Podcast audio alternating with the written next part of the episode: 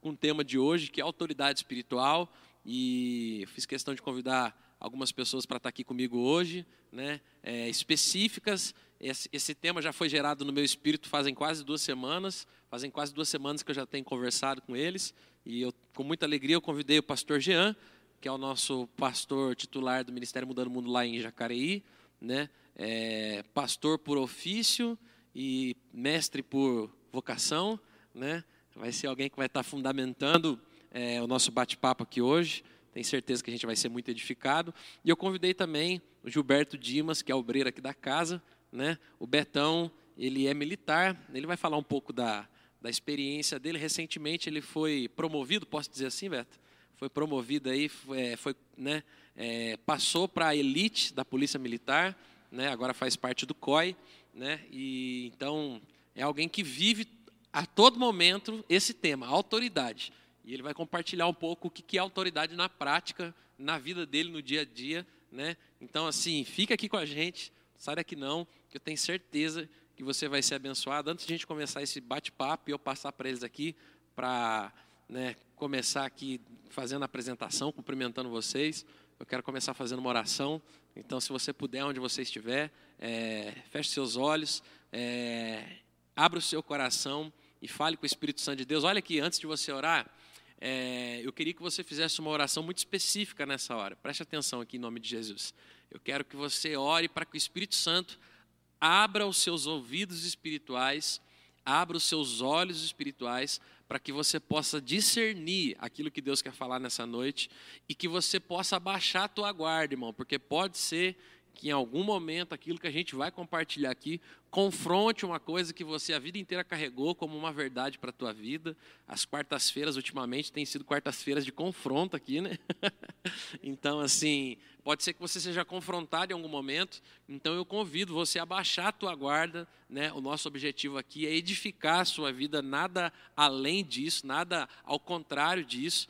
Então, permita ser edificado nessa noite, amém? Abra os seus ouvidos espirituais, se você tiver com a tua Bíblia, principalmente se você tiver com um caderninho de anotação, pega lá ou pega o celular, bloco de notas, tá bom? E anota tudo aquilo que vai ser compartilhado aqui na mesa hoje, porque eu tenho certeza que isso vai virar uma chave na sua vida, em nome de Jesus. Eu quero orar, abençoando a sua vida e pedindo para que o Senhor nos, né, nos direcione nessa noite, nesse bate-papo, em nome de Jesus. Pai, eu quero te agradecer, Deus, pela oportunidade que o Senhor nos dá de estarmos reunidos nessa mesa, ó Pai, com pessoas tão preciosas, com pessoas que eu amo tanto, Senhor, que é o Beto, um amigo desde a minha infância, Senhor, um, um colega de escola, Senhor, eu tive a oportunidade de estudar a vida inteira com ele, ó Pai, e hoje, Senhor, é, caminhamos juntos, Senhor, servimos ao reino juntos, e eu tenho visto quanto o Senhor tem feito na vida dele, ó Pai. Eu te agradeço pela vida do Beto, agradeço também pela vida do Jean, Pai, que está aqui com a gente hoje, uma pessoa que é tão preciosa para essa casa, ó Pai, uma pessoa tão fundamentada na tua palavra, que tem tanto a somar e tem somado tanto nesse ministério. Eu te peço, ó Deus, em nome de Jesus Cristo, que o Senhor, ó Pai, traga ao nosso entendimento a luz, ó Pai, daquilo que nós cremos, daquilo que nós vivemos ó Pai, e que nós possamos aprender ainda mais nessa noite com tudo aquilo que o Senhor tem para gerar sobre nossas vidas, em nome de Jesus Cristo, ó Pai. Nos abençoe, ó Pai, fala ao nosso coração, abra, Senhor, o nosso, nós abrimos o nosso coração, Senhor, abra o nosso entendimento espiritual, os nossos ouvidos espirituais para receber tudo aquilo que o Senhor tem para as nossas vidas, ó Pai. O que eu te peço, em nome de Jesus Cristo, ó Deus, nos abençoe com toda sorte de bênção em nome de Jesus, amém e amém. E para você que está online com a gente aí, seja muito bem-vindo, né? Já tem bastante gente online com a gente aqui. Já vou aproveitar aqui para mandar um abraço para o Calistão, meu pai. Meu pai não perde uma, hein? Seu Calisto tá sempre. A irmã Lúcia, eita, irmã Lúcia, segura aí, manda fogo aí de Jacareí para cá, hein? A Ângela Barbosa não perde também nada, né? Eu acho que eles estavam. Tá, tá, tá, tá saindo som agora? Pessoal que está assistindo aí, confirma para mim aí. A Ângela, é, minha mãe não perde uma transmissão também. Eu acho impressionante. Minha mãe, mesmo com a deficiência auditiva dela, né? Ela senta do lado do meu pai e fica os dois ali sentadinhos, o meu pai explicando para ela, fundamentando para ela. E minha mãe tem vivido muita coisa na prática. E glória a Deus pela vida da minha mãe. Amém? Quem mais está aqui com a gente? A Luana Passos, Deus abençoe, Luana. É, Valéria Gomes, lá de São Paulo, Deus abençoe, Val, em nome de Jesus. Fernanda, o Eriquinho, a Amanda. Bom, tem um monte de gente aí conectado com a gente. No finalzinho a gente faz mais uma interação aí com vocês, tá bom? E eu quero passar para os meninos aqui, fazer uma apresentação aí, né? Um cumprimento, uma abertura inicial de cada um deles aí, né? Fica à vontade em nome de Jesus, Pastor Jean. Amém. Boa noite a todos. Boa noite a você que está na sua casa nos acompanhando.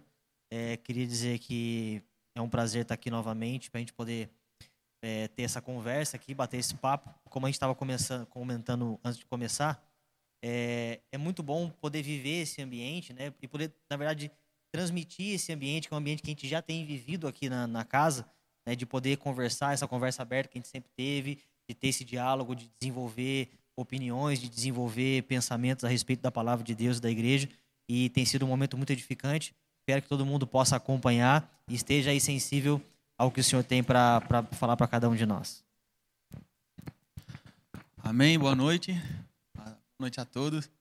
É um privilégio, né, para mim poder estar hoje é, podendo falar um pouquinho da, da experiência que eu tenho vivido como, como, como obreiro, como, como militar que hoje eu sou e da experiência que, que Deus tem me proporcionado é, viver com o tema que a gente, que o pastor separou para hoje, né? Então espero, peço a Deus que o Espírito Santo translitere para você que está em casa, para todo mundo, e é, que você entenda exatamente o que nós estamos dispostos aqui a conversar um pouquinho, né? E que em nome de Jesus Cristo a gente viva isso, prática mesmo, que é, acho que, um, um, um ícone, uma, uma das partes mais importantes do que a gente vai comentar aqui hoje um pouquinho, que é viver isso realmente na prática. Amém, glória a Deus. É, eu quero começar esse bate-papo hoje, então a gente vai, vai navegar aqui, a gente vai ficar super à vontade. Inclusive, pessoal, se você tiver alguma dúvida durante a transmissão, você pode mandar a sua pergunta, tá bom? Pastor, eu fiquei com dúvida aqui, manda a sua pergunta, se a gente tiver uma oportunidade, a gente vai ler. E se a gente souber, como é ao vivo, né? Nem sempre a gente sabe, né? Se fosse gravado era mais fácil, né? A gente respondia depois, estudava. Se a gente souber responder, a gente responde tá bom? Se eu souber, eu respondo, senão passa a bola para os meninos aqui, né? E eles vão estar tá me ajudando aqui. A gente quer dividir em alguns momentos essa, esse bate-papo, então, assim, eu quero desconstruir algumas mentiras, né? Que foram construídas em cima desse tema, sobre autoridade espiritual, e eu também quero fundamentar algumas verdades, né? Então, eu quero, é, não quero engessar dentro desses dois pilares, mas eu quero é, poder deixar bem claro isso daí. Então eu vou começar falando um pouco de mim, é, do que aconteceu comigo há 15 anos atrás. 15 anos atrás eu tive um encontro com Jesus, é, tive uma experiência muito forte com Deus, é, porém essa experiência que foi verdadeira, que foi real na minha vida, que foi indiscutivelmente real, ela veio acompanhada, né, o que eu aprendi em Cristo, em muitas coisas, veio acompanhado de muitas é, questões religiosas, que particularmente, eu, eu, eu, às vezes eu tenho um pouco de receio de usar muito, bater muito nesse termo religioso, porque dá-se a impressão que a gente é, é o dono da razão. Né? Mas eu acho que eram questões que, para aquele momento da minha vida, talvez fizessem muito sentido, mas para hoje não cabem mais dentro de mim. Né? Eu acredito muito numa frase de Albert Einstein. Vou usar Albert Einstein aqui hoje, né? Nossa! Eu acredito numa frase de Albert Einstein que ele fala o seguinte: uma vez que a, mãe, a mente ela é expandida, ela nunca mais ela retorna ao seu estado original. Ou seja, uma vez que você aprende algo novo, né? Você nunca mais volta ao seu estado original. Ou seja, uma vez que você aprende a andar de bicicleta, você nunca mais vai subir numa bicicleta com insegurança, a não ser que você passe por um trauma que venha abalar a sua capacidade mental. Mas fora disso, se você aprendeu a andar de bicicleta com 10 anos de idade e nunca mais andou de bicicleta, se você pegar uma bicicleta, você vai saber os princípios básicos. Por quê? Porque a sua mente foi expandida naquilo. Entendeu? E isso serve para diversas áreas da nossa vida, inclusive para a área é, do conhecimento e para a nossa área espiritual. Eu, quando eu vim a Cristo, eu vim a Cristo e eu fui ensinado de muitas coisas que, particularmente, hoje eu não creio. Então, assim, eu fui ensinado é, em transmitir a autoridade espiritual para alguns elementos que a gente pode ir falando ao decorrer do tempo do, do nosso bate-papo aqui. Né? É, eu acreditava que a autoridade espiritual não necessariamente estava pautada somente é, na minha pessoa, não na, em mim, Pascoal, mas em mim que porto a Cristo. Né? Mas é, a autoridade espiritual ela era é, composta de outros elementos. A exemplo, para que você possa entender, para mim, é, colocar em prática a autoridade espiritual, eu fui ensinado naquela época que para mim expulsar um demônio, eu tinha que me consagrar muito. Então, assim, tinha que fazer muito jejum, eu tinha que subir muito no monte, eu tinha que pagar muito preço. Eu acho que um termo que a gente usava muito naquela época era pagar o preço. Eu acho que esse termo você já deve ter ouvido falar em algum momento. E assim, para você ter autoridade, você tem que pagar o preço. O que é pagar o preço no vocabulário do crente? é entrar em jejum, e quanto maior o jejum, maior era a autoridade. Mais poderoso você se sentia. Então, assim, cara fez o jejum de três horas. Pô, o cara fez o jejum. Agora, tinha os caras que. E, e é engraçado que, né? Que Jesus já vem falar que, que, que, jejum se conta, né? Jesus vai falar o seguinte: olha, quando você jejuar, é, faça isso, mas sem mostrar para os outros que você está jejuando. Não faça cara de quem está passando fome e nem cara de coitado faça jejum no seu particular, entre você e Deus ali, entendeu? Né, eu não sou contra o jejum, eu sou a favor do jejum, eu, eu, eu tenho o hábito de jejuar. Recentemente nós entramos numa campanha de jejum pelo nosso retiro. Eu acredito no jejum com propósito, mas isso aí deixa para um outro dia, para um outro tema. Né? Mas eu acreditava muito nisso, que a autoridade ela, ela era conquistada mediante aos méritos, mediante as práticas religiosas. Então eu tinha que, por exemplo, faz, pagar um preço. Então, se eu quisesse expulsar um demônio nível 4 ou nível 5, que era o mais forte, eu tinha que ter um jejum aí de 10 horas, de 12 horas, eu tinha que subir no monte. E por conta dessa realidade, eu vivi muito isso na prática. Então eu fui alguém que não saiu do monte. Eu estava três vezes, pelo menos, por semana no monte. Eu era alguém que fazia muito jejum. Mas esses jejuns e essas práticas de subirem ao monte, elas eram sempre em busca de chegar em algum lugar na minha vida espiritual. É, fato que eu não acredito hoje. Né? Por muitas vezes, é, eu deixei de orar por pessoas porque eu não portava um óleo ungido. Né? Então eu não estava com o óleo de unção junto comigo e a pessoa falava assim para mim assim, olha, eu estou enfermo eu precisava de uma oração e eu falava assim, olha, vamos fazer o seguinte, vai lá na nossa igreja e já começa errado por aí, porque a igreja, no meu conceito, não era eu, era o lugar. Então eu tinha que convidar o aflito, né? O, o, o, o, aflito de espírito, de alma, né? a pessoa que estava doente, tinha que convidar ela para vir para o culto, para dentro desse ambiente, a gente pegar um óleo ungido, reunir os obreiros, fazer o, o corredor de unção, colocar a mão sobre a pessoa, entendeu? E eu não estou dizendo que eu sou contra isso, eu não sou contra. Se você acredita nisso, importante deixar bem claro e vive essa realidade na tua vida, irmão, Deus abençoe você. Só que eu fui levado a uma realidade em Cristo que hoje, para a glória de Deus, eu sou livre com relação a isso. Em que aspecto? Se eu tiver, e já aconteceu isso diversas vezes, e eu vou até abrir aqui, o Beto compartilhou uma experiência aqui, que eu acho que ele já vai começar contando ela.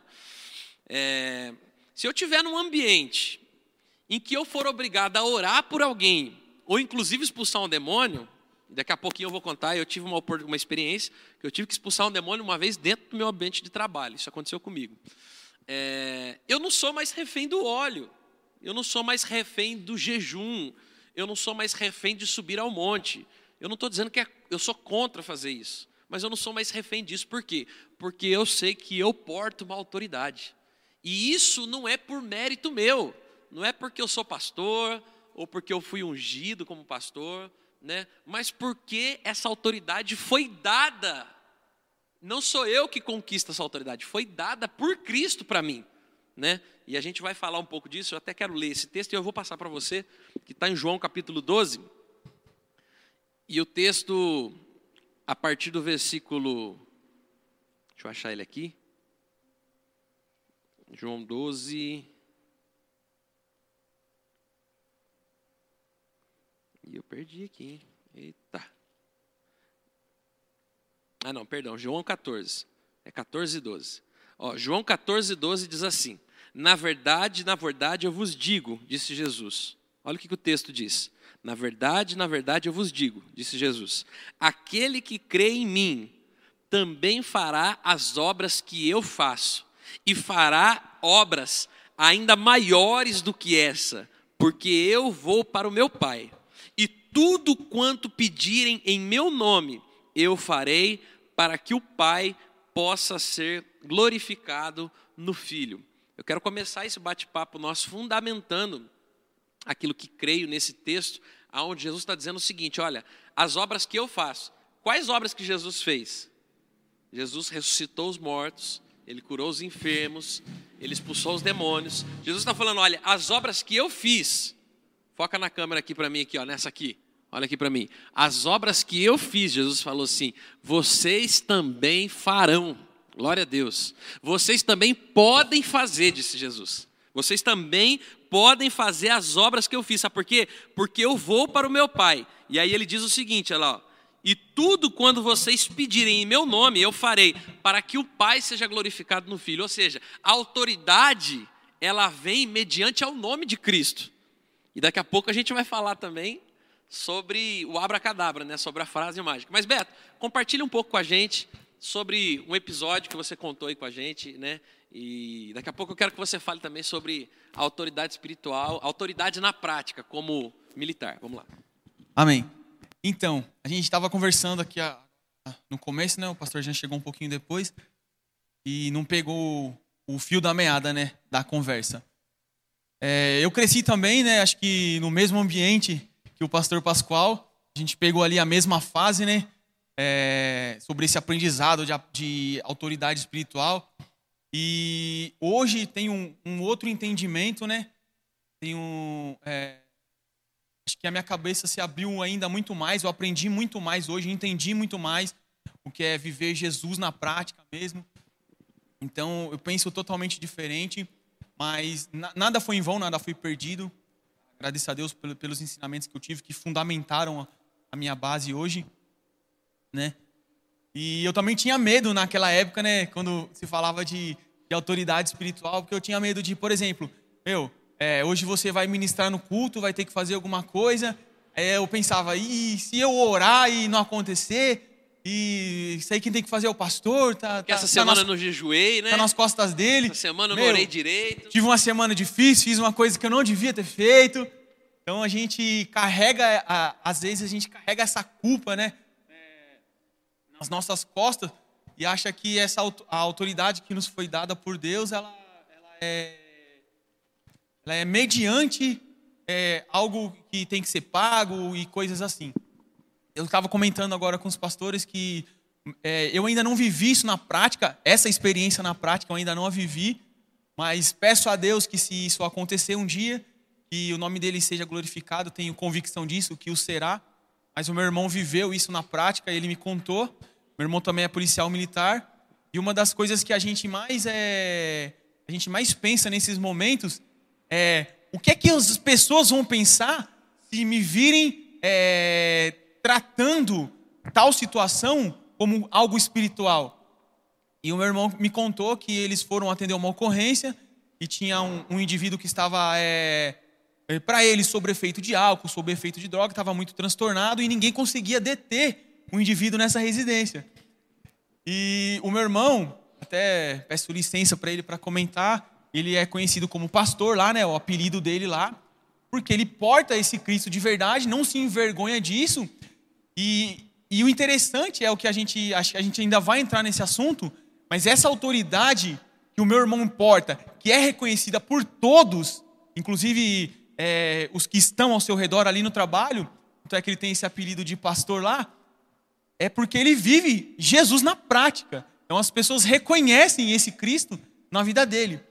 E quando, essa, quando aconteceu essa ocorrência, e viram que tinha algo diferente naquele rapaz que ele que não, não tava... era que não era só é, droga ali. Não era isso. Era alguma outra coisa. Então todo mundo já Chama pastor, pastor. tá aí. Ele contou que naquele dia, ele falou assim, Beto, naquele dia eu, eu tava num dia ruim. E eu confesso que dentro de mim ficou, sabe, uma, não, não uma, uma certa dúvida, meu. E agora, meu? Será que eu, eu vou ser envergonhado aqui na frente de todo mundo? Não, Deus jamais vai deixar isso acontecer.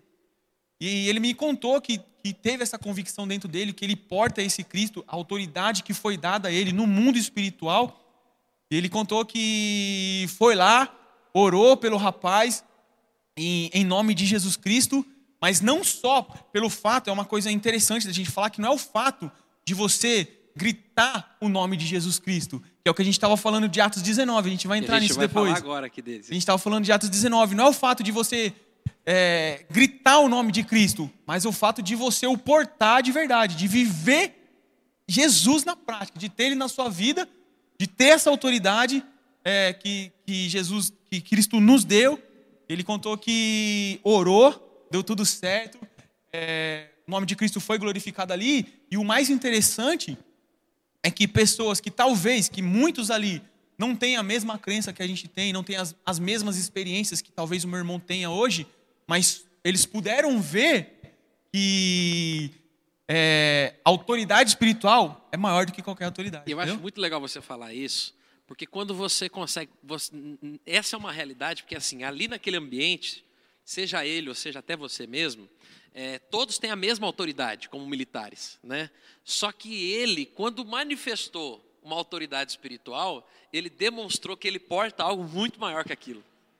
Que aquilo, a natureza que ele porta dentro dele, no sentido é, espiritual, é infinitamente maior do que aquilo que aconteceu na prática, né?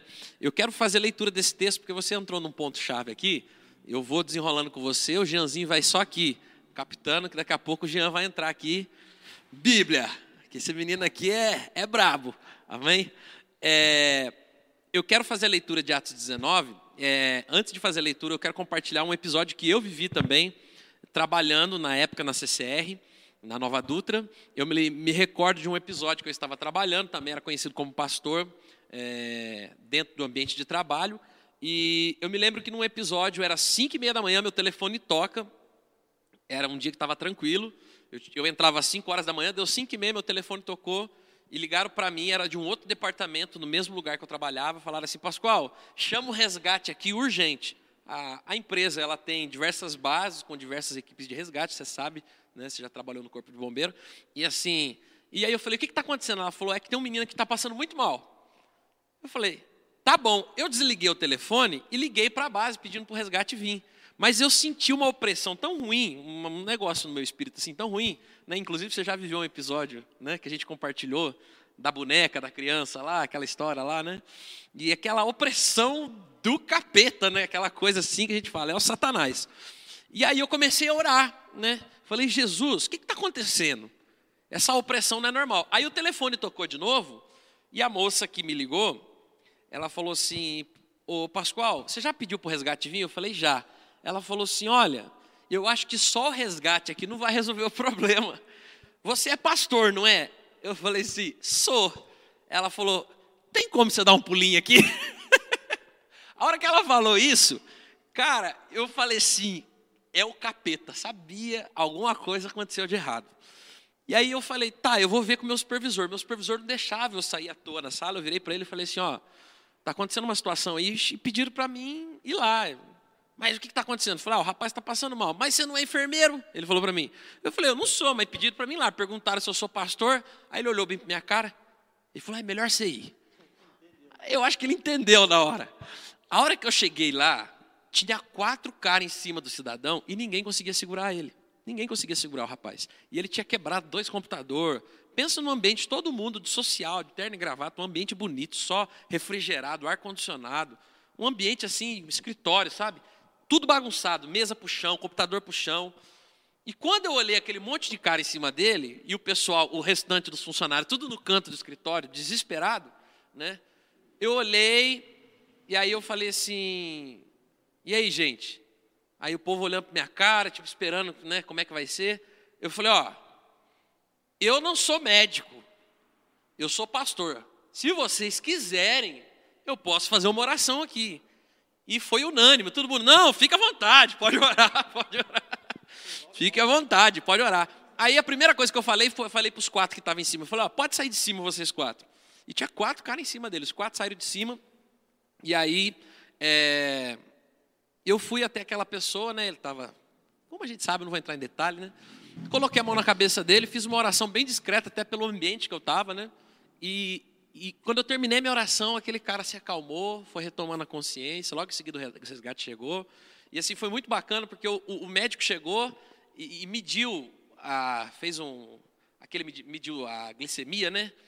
É, furou o dedo do rapaz e falou assim: Olha, gente, fique tranquilo, porque o que aconteceu com ele foi hipoglicemia.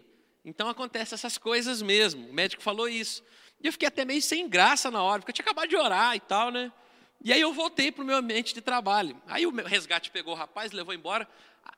Três das pessoas que estavam lá no escritório foram lá no meu setor para falar assim: ó, fica tranquilo que a gente sabe que não era hipoglicemia. Então, assim, é muito bacana compartilhar isso, porque eu tive a oportunidade de viver isso. E olha que interessante o que aconteceu em Atos capítulo 19. Se você puder acompanhar na sua Bíblia, acompanhe. Senão você anota aí para você ler depois. É, Atos capítulo 19. Deixa eu achar aqui o texto. É, se vocês acharem primeiro que eu, aí vocês me avisam. A do.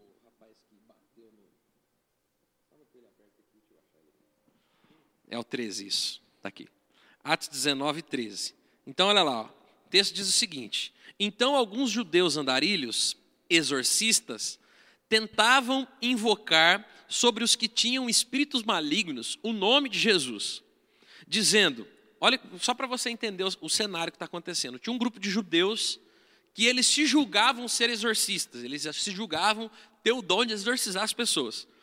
E eles tentavam é, orar sobre os espíritos malignos, tentavam expulsar aqueles espíritos. E o texto vai dizer que eles invocavam o nome de Jesus, aqueles judeus, né? E eles diziam o seguinte: olha, eu esconjuro-vos que em nome de Jesus, a quem Paulo prega, que você saia desse corpo. Era a oração daqueles judeus para aquele espírito maligno que estava sobre aquele corpo, né? E olha o que, que o texto vai dizer. É, e era sete filhos de Cefa, um judeu e principal dos sacerdotes que estavam fazendo isso. E aquele espírito maligno, deu tempo até de trocar uma ideia com o espírito, né? E aquele espírito maligno respondeu e disse o seguinte: olha, olha o que, o espírito maligno respondeu. Eu conheço a Jesus e eu conheço a Paulo, mas vocês, quem são? Pensa, Betão. Pensa. Olha o que, que o rapaz endemoniado falou pro aqui, corta aqui para mim aqui, corta para mim. Ó, olha aqui o que o rapaz que estava com o demônio no corpo falou para o judeu que estava tentando exorcizar. Falou o seguinte: olha, eu conheço a Jesus que você está falando e eu conheço também Paulo, mas você quem é? Cara, a hora que ele falou isso, olha o resultado dessa brincadeira. E o homem que tinha o espírito maligno, versículo 16, saltou sobre aqueles homens dominou eles, prevaleceu contra eles, de tal maneira que eles fugiram daquele lugar machucados e completamente nus. Ou seja, aqueles homens que tentavam né, fazer aquela ação de exorcismo é, foram completamente machucados, feridos e é, tiveram que passar vergonha, tiveram que correr daquela situação. Por quê? E por muitas vezes esse texto foi usado para argumentar o seguinte: olha, esse cara, ele apanhou do. Nessa aqui, esse cara apanhou dos demônios, por quê? Porque ele não tinha se consagrado. Porque esse cara, ele não tinha uma vida de oração. Porque esse cara, não, esse cara, ele apanhou ele viveu essa realidade, sabe por quê? Porque ele não portava Cristo. Porque a natureza de Cristo não era uma natureza inerente na vida dele. Não era. Ele só estava usando uma palavra mágica. E era exatamente disso que a gente estava falando. Não se trata de você usar uma palavra mágica, irmão. De você ver uma situação, uma pessoa enferma e falar assim: ah, eu aprendi em nome de Jesus. Ó, você vai ser curado em nome de Jesus. Não, se trata de portar uma autoridade dentro de você. E para ficar mais claro esse entendimento do que é portar uma autoridade, eu queria que você explicasse um pouco sobre o que é ser um militar e portar uma autoridade, né? Porque assim, hoje você está aqui, vamos dizer, a paisana, você está aparentemente como civil, você não está fardado, mas a pergunta que eu quero fazer para você, por mais que você não está fardado agora, Gilberto, você continua nesse momento, nesse ambiente, portando uma autoridade como militar. Exemplo, se entra um ladrão agora dentro da igreja, né? Se entra um ladrão aqui dentro da igreja, nesse momento, você tem autoridade de dar voz de prisão a ele e de fazer alguma coisa, ou não, porque você está sem farda? E explica um pouco para a gente sobre isso na prática. Amém. Então, é, a autoridade que foi constituída para mim, foi constituída a mim, né, é, é um decreto-lei, tem força de lei, é, tem toda uma burocracia por trás, por trás de tudo isso, né? E, e sim, né? A gente vive, a gente, eu como militar, como todos os meus irmãos, nós, a gente vive isso 24 horas. 24 horas, todos os dias, né? Autoridade que, que, não foi, que nos foi dada, é, é bem clichê o texto, né? A frase que eu vou falar agora, mas com grandes poderes vem grandes responsabilidades. E é exatamente assim, tanto na nossa vida secular quanto na nossa vida espiritual. É exatamente assim.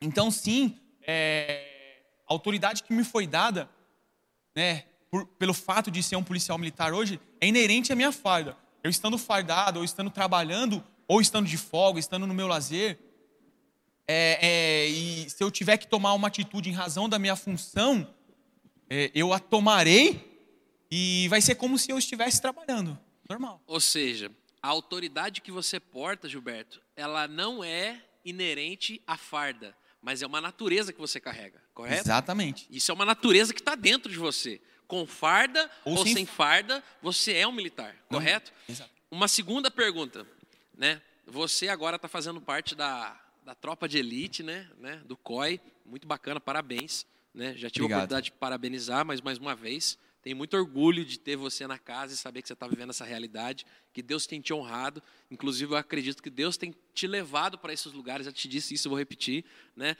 Para que você manifeste algo muito maior que simplesmente ser um militar lá, mas que você manifeste a Cristo nesses lugares pontuais que Deus tem te levado, né? Então, assim, que você possa ser esse instrumento. Agora, você é alguém que está dentro dessa realidade, foi promovido, está vivendo essa nova realidade. Agora, digamos que é, o nosso cameraman aqui, né, o Fabrício, que está aqui com a gente hoje, passou na prova da Polícia Militar, passou nos testes, né, Fabrício? Está aqui hoje ajudando a gente. É, digamos que é, ele passou e começou hoje a academia ali de formação para ser um cabo, para ser um militar. É, a autoridade que você porta é maior que a autoridade do Fabrício. Como é que funciona isso?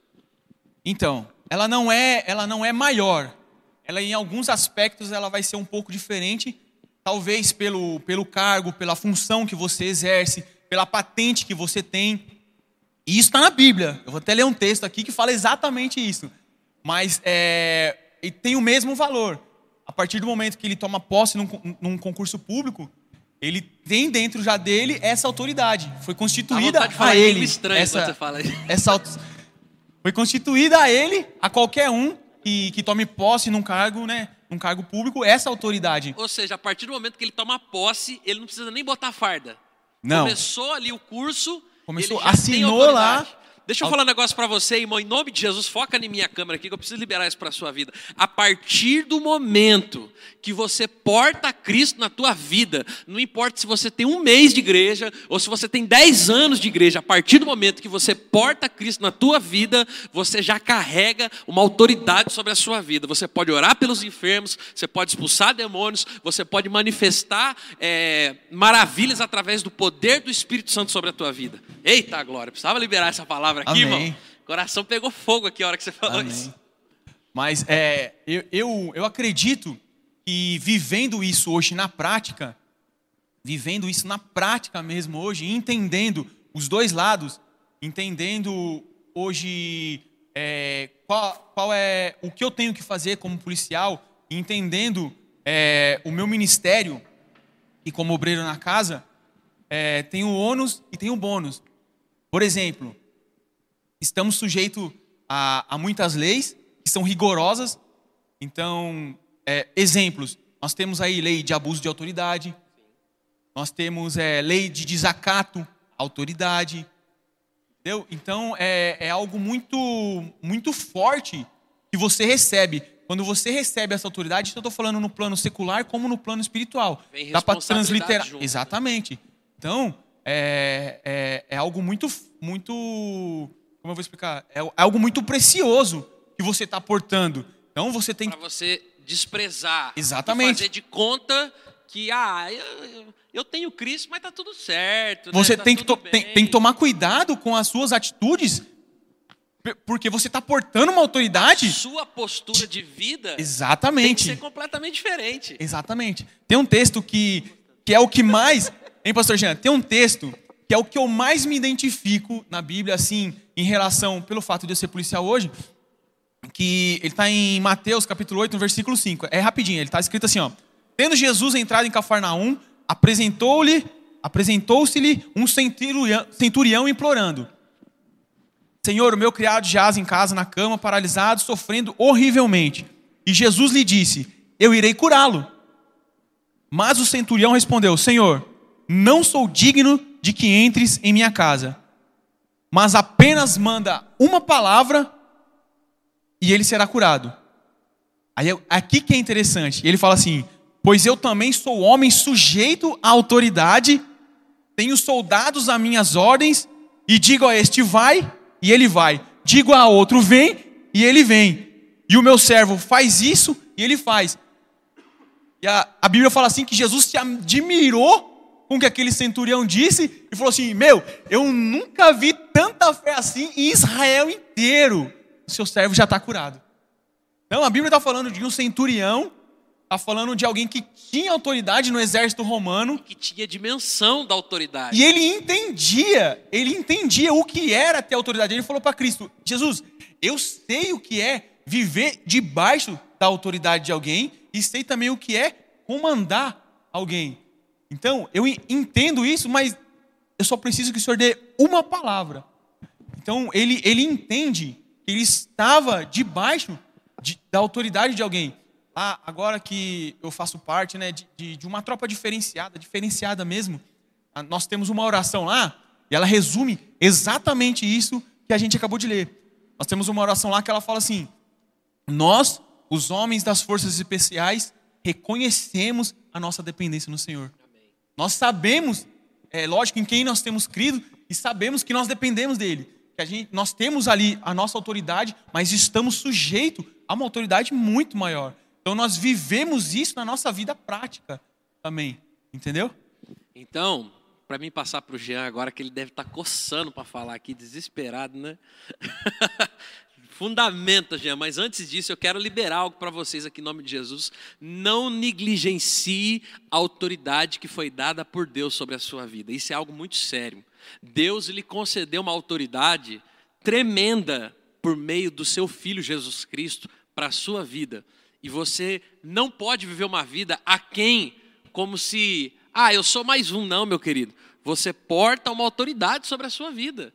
E, e- e se porta essa autoridade, inclusive a gente há de prestar conta dessa autoridade que a gente porta diante de Deus. Amém? Então, assim, se Deus coloca alguém no teu caminho para pedir uma oração e você fala assim, é, vai lá na minha igreja fazer uma visita, meu pastor vai orar para você. Você vai prestar conta disso, porque você porta uma autoridade em Cristo.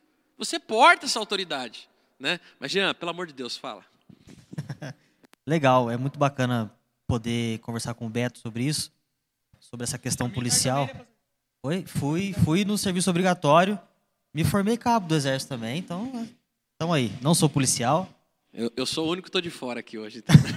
a minha autoridade está na outra pegada. Amém. Mas é, é legal, assim, ver o Beto falando isso, porque me, me levou a refletir algumas coisas a respeito. É, Eu parei para pensar agora. Qual que é a diferença do Beto policial pro, pro restante dos crentes, vamos dizer assim? Por quê?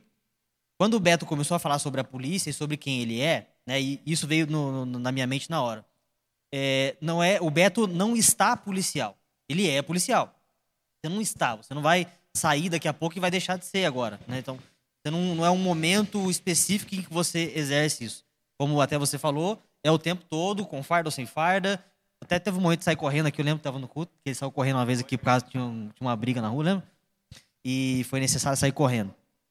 Qual que é a diferença? O que o cristão precisa entender? Como o Beto, ele é e ele não está policial, o crente ele tem que entender também que ele não é mais crente ou menos crente, dependendo da performance. É onde vai entrar a religiosidade, daqui a pouco a gente vai entrar nessa, nessa veia. Né?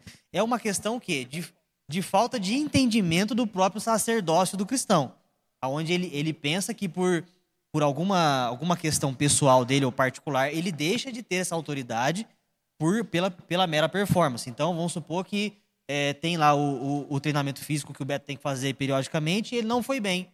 Ele fazia tantos KMs na corrida e fez dois KMs a menos nessa corrida, ele, ele vai se sentir menos policial. Então, hoje eu não vou correr atrás do ladrão que assaltou a loja, porque eu tô menos policial. Eu não corri 10 quilômetros, eu corri 8. Né? Então, isso não existe. Essa, essa questão não existe. Então, é legal do cristão observar a respeito da mesma coisa na vida espiritual. Então, é, nós não estamos mais crentes ou menos crentes. Ou, no, ou nós somos, de fato, filhos de Deus salvos mediante a graça de Cristo, né? ou não somos. Deixa eu fundamentar o que você falou aqui. É, primeira carta de Pedro, capítulo 2, versículo 9, fundamenta o que o Jean acabou de dizer sobre entendermos quem nós somos em Cristo. E Pedro, na primeira carta, no capítulo 2, no versículo 9, olha o que, que ele fala ao meu e ao seu respeito porque vós sois uma geração escolhida, um sacerdócio real, uma nação santa, um povo adquirido, para que anunciei os louvores daquele que vos chamou das trevas para a sua maravilhosa luz. Vós que outro tempos não era nem povo, mas agora vocês são povo de Deus. Vocês não tinham alcançado misericórdia, mas agora alcançaram misericórdia. Ou seja, né, a palavra de Deus afirma essa realidade sacerdotal que habita dentro de nós, essa uhum. autoridade que nós portamos como sacerdotes e ministros de Deus. Uhum. E, e, é interessante a gente observar a respeito disso, porque o Beto, como eu falei, qual é a diferença do Beto para o crente lá? É, o Beto, quando ele estava falando sobre a polícia, ele tem noção, né, ele sabe de tudo, teve que estudar para isso, é lógico, mas ele sabe de tudo, até onde vai a autoridade dele, até o, que você pode fazer, o que você não pode. Você conhece a sua autoridade. Então, o policial, ele conhece a autoridade dele. Você vai conversar com qualquer policial, ele vai falar da lei, da legislação, tudo que ele, que ele pode fazer, que ele não pode fazer. O problema do cristão é o quê? Ele não sabe.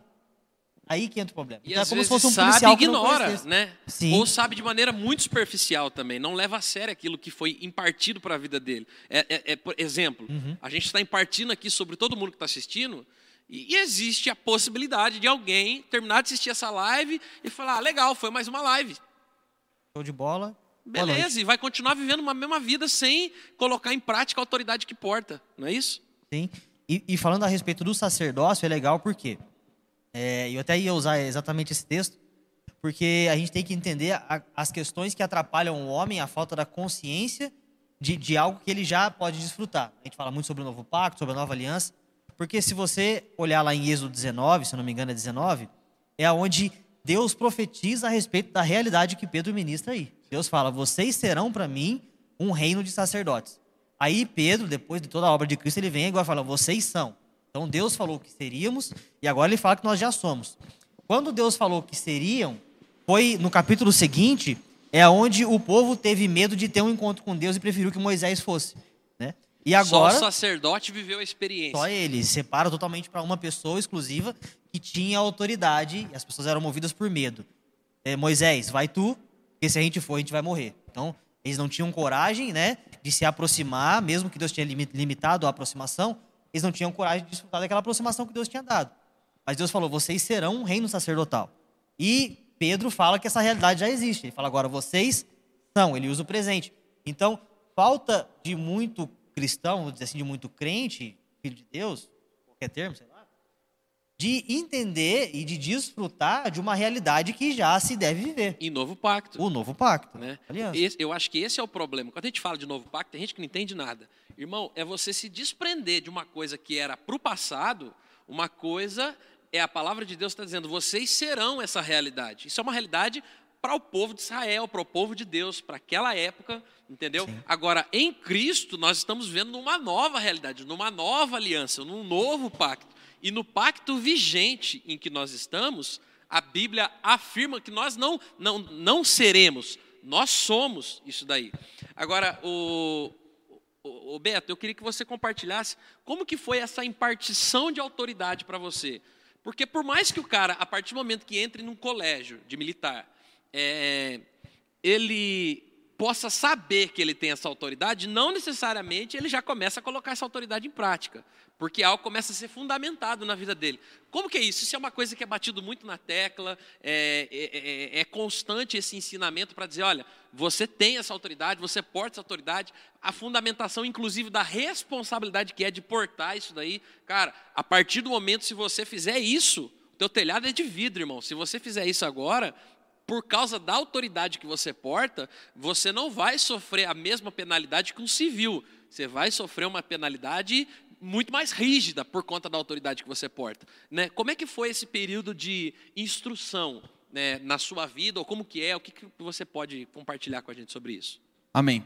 É, é exatamente assim. É, a partir do momento que foi investido a mim, vou falar como policial, é, essa autoridade, né, é, a partir desse momento, todos os meus atos, tudo aquilo que eu faço hoje, tem que ser sim diferenciado.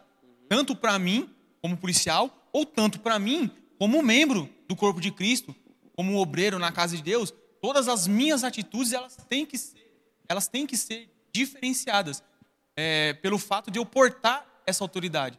É, os pastores também, pelo fato de portar essa autoridade, eles, ele, eu acredito que muitas coisas é, não faz ou faz diferente pelo fato de portar essa autoridade. E com a gente também é assim. É, por quê? Como o senhor falou, é, se eu achar que eu estou portando essa autoridade que foi concedida a mim, e, e eu achar que, não, agora eu tenho essa autoridade, eu vou fazer o que eu quiser, vou tomar uma atitude diferente, é, eu corro o risco de ser punido ao rigor da lei é, acho que foi em setembro do ano passado, foi, a, foi aprovada uma nova lei de abuso de autoridade. E é exatamente o que eu estou tentando é, passar aqui. Que uma atitude errada minha, acreditando que, meu, eu tenho autoridade, eu posso fazer, é, tudo que eu. Aí, se eu fizer, vou ser punido. Não, não, não tem como fugir disso. E eu acho interessante o que você Perdão. falou também, que essa questão de bom testemunho ou de você ter uma vida né, é, mais, mais centrada, mais né, atento aos detalhes, né, não é para você adquirir mais autoridade, entendeu? E é esse o conceito que muitas vezes é equivocado no meio cristão, né? Então, assim, ah, eu tenho que andar mais direito, eu tenho que jejuar mais, eu tenho que orar mais, eu tenho que subir mais no monte, eu tenho que mais e mais e mais, eu tenho que promover mais coisas para me ter mais autoridade. Não, você pode fazer tudo isso, entendeu? Mas entendendo que essa realidade já é, que essa autoridade já é uma realidade na sua vida. Já é uma coisa que você pode e deve desfrutar disso. Entendeu? Agora, eu acho, Jean, não sei, eu quero saber a sua opinião, eu acho que talvez falta, de alguma forma, uma academia é, de entendimento espiritual disso. Porque da mesma forma que você passou por uma academia, né, é, e foi impartido isso para a sua vida, Beto, né, porque eu acredito que não foi uma aula. Você não chegou numa aula lá, ouviu isso uma vez e pronto, no outro dia você saiu vivendo essa realidade. Foi algo constante, entendeu? E eu acho que é uma via de duas mãos, tanto da academia que te ensinava, quanto do seu desejo também em querer aprender mais para cada vez mais desfrutar daquela realidade que já era sua. Né? Na sua opinião, você não acha que talvez é, falta. É, de uma forma geral com relação às igrejas, inclusive o Ministério Mudando o Mundo, eu posso colocar incluso nisso, talvez impartir mais essa realidade sobre a vida dos cristãos. Eu ainda acho que a gente está bem avançado nisso, mas eu acho que ainda talvez a gente poderia melhorar muito nesse aspecto ainda, entendeu? E, e também não falta da parte dos cristãos o desejo de querer viver essa realidade, entendeu? Na sua opinião, como que é isso? O que, que você acha? Realmente falta algo aí que poderia impulsionar mais o cristão a desenvolver sua própria autoridade espiritual, vamos dizer assim, a ter noção, na verdade, né? A, a falta da compreensão acho que é o maior problema. A falta da, de, da ciência, né? De, de, saber que se tem essa autoridade, eu acho que é o maior problema. É, discipulado, acho que é uma, uma das grandes chaves que vai ajudar muito, ajudar totalmente nisso, né? O discipulado. Você está com alguém mais experimentado na fé do que você e tal só que essa pessoa precisa estar desconstruída de muita coisa, porque senão vai te discipular errado também. Essa é a questão. Mas, por exemplo, quando o Beto estava na formação, com certeza tinha um comando, um comandante, alguém numa patente maior e tal, que é alguém mais experimentado, também na academia, tanto na tropa de elite e tudo mais, que passou toda a experiência, conhecimento, todo o beabá. Eu tenho certeza que histórias são contadas lá sobre é, eventuais. Mais perto? Também. Sobre casos que aconteceram e tal. Então, exigiu um preparo maior. Ele, ele entrou na academia e agora foi promovido para uma tropa especial. Então, isso exigiu também de que ele recebesse informação e conhecimento e experiência de alguém que era mais experimentado que ele. Então, qual que é um, um outro problema sobre é, autoridade espiritual é o quê? A pessoa, vamos supor que chegou o carinha lá, acabou de passar no concurso. É legal de fazer esse paralelo, né, sobre, com a polícia. É, fica mais fácil. É uma forma dinâmica nossa, de ensinar para você. Né? Ficou muito coerente. Sim. Sim. Político também, né? Tudo. Sem dúvida, político. Político. Não vamos entrar dessa vez porta uma autoridade. Inclusive, eu vou até pegar Sim. uma brecha aqui. Fala aí. É, eu acho que a minha crítica com relação ao Bolsonaro é exatamente essa. Porque ele é a autoridade máxima no aspecto de governo sobre a nação. Uhum. E muitas vezes a postura dele que é criticada por quê? Porque às vezes ele não tem uma postura esperada de alguém que porta essa autoridade, Sim. entendeu? Por causa desse jeitão meio chucro dele de falar as coisas, de, né? Eu não estou aqui, eu estou citando uma, uma crítica no meu ponto de vista construtiva, que é uma coisa que não me agrada. Eu acho que ele, como uma autoridade, eu acho que ele poderia medir algumas palavras, Seria melhor. entendeu? E eu acho que isso serve, inclusive, para todas as autoridades é, é, políticas, entendeu? Que a pessoa precisa entender a realidade que ela porta. Uma vez que ela aporta isso daí, eu, eu, eu, tenho o privilégio de trabalhar na Câmara Municipal e muitas vezes, estando ali, é, eu sou assessor de imprensa, né, trabalho na parte da assessoria de imprensa, como jornalista, mas muitas vezes ali, naquele ambiente, o Espírito Santo falava para mim o seguinte, eu já até compartilhei esses dias, é, o Espírito Santo falava para mim assim, Pascoal, nesse momento você não é um assessor de imprensa, nesse momento você é um pastor.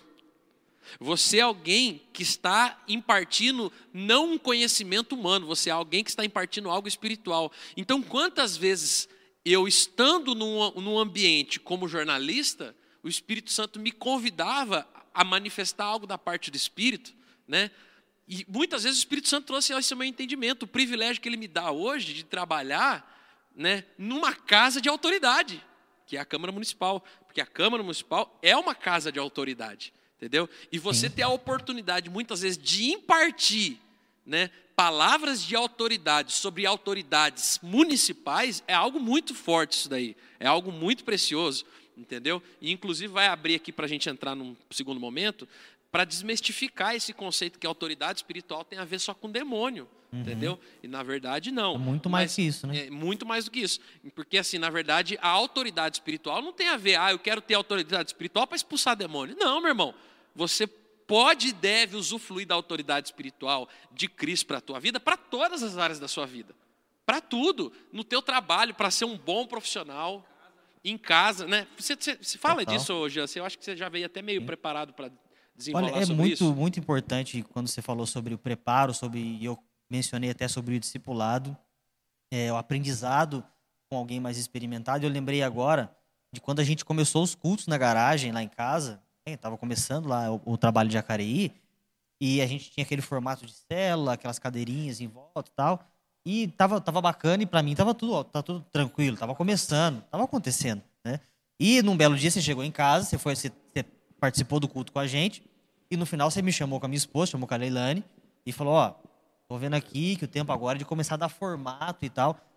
Eu, particularmente, eu, Jean, eu nunca tinha pensado ou imaginado. Então, por isso que eu digo que é importante o quê? A pessoa mais experimentada, para saber te direcionar. Né? O problema de, de muitos cristãos, e que acontece, tem muita coisa incoerente hoje fora da Bíblia, é porque é alguém que acha que sabe, né? não pediu orientação para ninguém, não foi enviado por ninguém para fazer nada, e de repente vai fazer. Então acho Inclusive, que esse é um problema. É legal você compartilhar esse episódio, porque nesse episódio é... eu só pedi para mudar um formato. E, e, e, a minha orientação parecia até um pouco religiosa, se você for analisar com essa ótica, né? Sim. Eu falei para ele, cara, para de fazer círculo e agora e, você vai botar um culto as cadeiras no meio, enfileira as cadeiras, você vai transformar isso num culto, né? Então, qualquer um pode falar, mas que coisa mais religiosa é, para Cristo se manifestar, para o culto acontecer. Não precisa de um formato. Sim. Mas, na verdade, o que eu estava querendo de fato impartir não era o, a, o ambiente, mas uma realidade dentro de vocês. Uhum. Falar, meu amigo, o negócio já não é mais uma célulazinha que você vai cuidar de cinco. Deus está querendo trazer você para uma realidade, então Ele está te convidando a assumir mais responsabilidades. Sim. Entendeu? É, é chegar agora, botar a pistola na mão do cara e falar, irmão, tu é policial agora. Agora Você está vai. entendendo? Você tem uma autoridade. Se você perder essa arma, meu irmão, tu vai preso. Você vai apanhar se você perder. Apanha, Beto, ou não? Não apanha, não, né? Não, apanhar não apanha. Nunca apanha, né? Nunca apanha. mas vai pagar, né? Vai preso, não vai? Não vai preso também. Não vai, não? Mas assim, mas vai sofrer as consequências, sem sombra de dúvida. Então, assim, e foi exatamente essa a proposta Aham. daquele episódio, né? E, e é legal, porque como você falou que parece, né, parecia um direcionamento muito simples. Já para de fazer círculo, enfilé e põe um púlpito. Põe em formato de culto, né, religiosamente falando assim. Coloca o formato de culto. Só que aquilo mexeu muito com o meu espírito. Aquele dia eu fui dormir e falei, eu nunca tinha pensado nesse negócio, né? Tipo, olha só. E, e foi a realidade que aconteceu. Mudou ali a- o jeito que as pessoas enxergaram, né? O evento em si, vamos dizer assim, o culto em si, mudou totalmente. As pessoas olhavam, e falavam, ah, é uma igreja aí? Tipo, mudou a cara do, do, do negócio todo. Então, é, a necessidade de ter uma pessoa experimentada, ela é primordial. Isso é primordial. É, todo mundo vai precisar isso em qualquer aspecto. Você tem que aprender algo. Então, é, é muito importante. Agora, você mencionou, pastor Zão, no começo, muito sobre a religiosidade, sobre né, essa questão que a, a religião coloca sobre as pessoas, dessa sensação de que só o pastor tem toda a autoridade, ou só o líder de jovens, sei lá, alguém tem essa autoridade. Então, é, a religiosidade, ela sempre agiu na base da meritocracia. Você falou, fazer jejum, ora- muita oração e tal. É, e é legal a gente botar aqui um, né, uma observação bem grande. A gente não está descartando, né? Você não vai mais, não vai mais orar, não, não é isso. Ore Pelo contrário. né? Ore quantas vezes você aguentar, for possível na sua vida, jejue, permaneça com né, os princípios básicos ali da vivência cristã. Isso a gente não está desconstruindo isso. A gente está desconstruindo a falsa sensação de mérito através disso, né? Que é totalmente errado. Você se sentir mais poderoso, né? Porque ora mais, porque eu, no, no- começo da minha caminhada de fé, eu caminhei assim. Eu, eu jejuava durante vários dias da semana, aí pra, eu voltava do culto me sentindo que foi o culto ma- mais poderoso de todos, porque eu estava em jejum naquela semana, né? Então, é, essa sensação ela é terrível. Por quê? Porque se você não aprende a desenvolver o seu relacionamento com Deus, o seu sacerdócio, a sua noção de capacidade espiritual, independente de situação, é nas horas mais críticas, que é da onde você vai precisar se manifestar em autoridade espiritual. Você não consegue. Você morre espiritualmente. Você, Você fala morre assim, tô desviado. Não tem a como. sensação que você tem é que você não presta para mais nada. Eu falo, agora eu não presto para fazer mais nada na igreja, porque eu não consegui mais jejuar, eu não, eu não tenho orado, eu não subo no monte, né? Como que se essa autoridade fosse conquistada mediante esses Viesse através esforços. disso. Eu costumo falar é, muito para a galera que caminha comigo que tudo que nós fazemos hoje é em reação ao que Jesus já fez. É reacional. Então eu não faço para ser mais poderoso, vamos dizer, entre aspas assim, né? Eu sei, eu tenho noção e conhecimento da capacidade de espírito que Deus me deu, do Espírito Santo que, que habita em mim hoje. Então, é, é a partir disso que eu desenvolvo a, a minha vida e o meu sacerdócio. Então, o, o cristão ele precisa ter esse tipo de, de entendimento. O que, que aconteceu durante muitos e muitos anos, né? É, até os reformadores da igreja, né? E não vamos nem entrar nesse mérito, mas trabalharam muito a respeito do sacerdócio de todos, de todos os crentes, né? E falaram muito sobre isso. Você pesquisa aí, sacerdócio de todos os crentes, aí você vai entender. É, a pessoa ter noção a respeito do seu sacerdócio. O que, que aconteceu? É, por religiosidade, muitos líderes tomaram a sua posição de líder da igreja, como os pastores da igreja pastoral e, e tudo mais, e se colocaram como extrema autoridade para utilizar disso como maneira de, muitas das vezes, manipulação é, e, e diversas outras maneiras. O que, que acontece? Tem um- uma passagem que eu tinha separado aqui que é muito crítica a respeito disso, por quê? É, às vezes você pensa assim, ah, vou, vou até me usar como exemplo, ah, o pastor Jean prega e ele fala lá várias passagens da Bíblia e tal, então ele sabe mais. Então, é, eu vou chamar ele porque ele, ele vai saber mais do que eu para essa situação. Talvez, né, essa situação não seja necessária. Você consegue a partir do Espírito Santo que habita em você, manifestar Cristo. Independente se você é formado numa bancada teológica ou não. E eu também nem sou formado em bancada teológica. Essa autoridade, né? ela não é dada mediante ao grau de teologia da grau pessoa. de teologia e de conhecimento. E aqui é onde eu quero abordar isso, porque muitos pastores ou líderes sobrepõem isso através do seu conhecimento. Ah, eu sou o cara que prega aqui, eu sou o cara que ministra a palavra aqui, então eu sei mais que todo mundo, então eu tenho mais poder que todo mundo. E quando esse tipo de arrogância caminha com esse líder, existe um termo que Tiago usa, chamado sabedoria demoníaca, que é muito crítico. Eu vou ler aqui o trecho de Tiago 3. Se você puder abrir a sua Bíblia comigo aí, Tiago 3, 13, é muito crítico. Eu ministrei isso, ao, acho que um ano atrás. E eu, eu geralmente eu uso isso muito para líderes, principalmente. E Tiago 3,13 vai falar sobre dois tipos de sabedoria. E uma das sabedorias é a sabedoria demoníaca. Gente tem que tomar muito cuidado com isso. Porque às vezes a gente fica falando aí muito de autoridade espiritual para expulsar demônio, e às vezes a pessoa que, né, que pensa que tem a autoridade ali, na verdade ela está manifestando algo né, que a Bíblia nos mostra como sabedoria demoníaca. Olha só para você ver. Está aqui. Versículo 13 de Tiago 3. Quem é sábio e tem entendimento entre vocês? Que o demonstre pelo seu bom procedimento mediante obras praticadas com a humildade que provém da sabedoria. Então a sabedoria ela se manifesta em humildade. A mudança de comportamento e conduta, até o que o Beto observou aqui. Contudo, se vocês abrigam no coração inveja amarga, ambição egoísta, não se gloriem disso e nem neguem a verdade. Esse tipo de sabedoria não vem dos céus, mas é terrena, não é espiritual, mas é demoníaca. Pois onde há inveja e ambição egoísta, aí há confusão e toda espécie de males. Num ambiente religioso, isso é federal, é, é o motivo aqui para a gente, se a gente quer se esticar aqui um, um assunto sobre isso, ia dar até aqui. pano para manga, né? Então, muitos líderes utilizam de ambição egoísta, vaidade, ele fala sobre ambição, inveja amarga, para se sobrepor de maneira é, com a sua aparência de super espiritualidade sobre o corpo de Cristo, sobre os membros da igreja, e ele atribui a ele a, a única exclusividade, acesso a sacerdócio na vida espiritual. É, fica muito fácil de você manipular um povo desse é, maneira. É, é, aquele tipo de discurso assim: se você sair da minha igreja, você está em maldição. Nossa. Se. É... Não, é verdade. É, é, é, é, o que muitos usam. A entendeu? última que eu escutei foi: se você sair da minha igreja, eu vou riscar o seu nome no livro da vida. Essa foi, para mim, encerrou para mim o meu contato com esse tipo de, de situação. Essa, essa eu nunca ouvi. Mas é uma realidade. A pessoa quer, quer criar um governo sobre a noiva que não é dele, irmão. Sim. Quer se apropriar de algo que não é dele. A noiva é de Cristo. E se é noiva é de Cristo e você tenta se apropriar, o nome disso é adultério.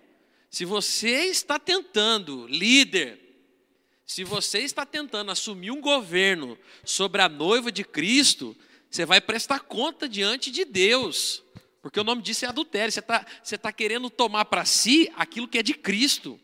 Ninguém tem o poder de governo sobre ninguém. Todos nós estamos debaixo do governo de Cristo sobre a nossa vida. E, o, e a autoridade que nós portamos, ela vem exclusivamente de Cristo. Entendeu? Não vem pelos nossos méritos e nem pelos nossos deméritos.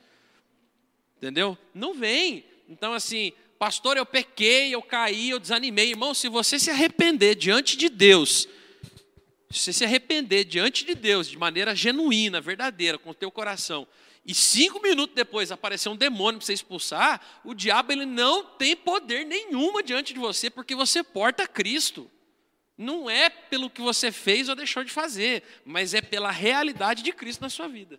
É, é interessante falar isso porque a gente vive isso nos nossos dias hoje, mas é, isso, a Bíblia fala assim que em, Mateus 7 que as pessoas elas já sentiam isso quando os escribas ou quando os líderes da época é, tentavam ensiná-las, que, que muitos deles ensinavam é, dessa forma coercitiva, que tem que ser assim, se não for assim. Meu, exatamente. E elas sentiam tanto isso na pele que elas fizeram, uma vez elas fizeram um comparativo. Mateus 7 fala assim que quando Jesus falava com elas, elas sentiam tanto essa diferença, tem um texto que fala assim que que quando, que quando Jesus é, os ensinava, elas falavam assim: Nossa, mas ele fala como quem tem autoridade, diferentemente dos escribas. Então, é, quando Jesus falava com, com elas, elas reconheciam em Jesus essa autoridade e já sentiam a diferença de quando elas eram ensinadas pelos escribas. Que não tinha esse, esse poder de, de, de coerção, de, de trazer ali na rédea, que se não for isso, isso não vai acontecer, entendeu? É por isso que eu não entro em crise quando alguém me chama de Pascoal. Nossa, também. Meu Deus. É, eu não inclusive... entro em crise se alguém chegar em mim e falar, ô Pascoal, cara, porque a autoridade não está no título, meu Deus Sim, do céu.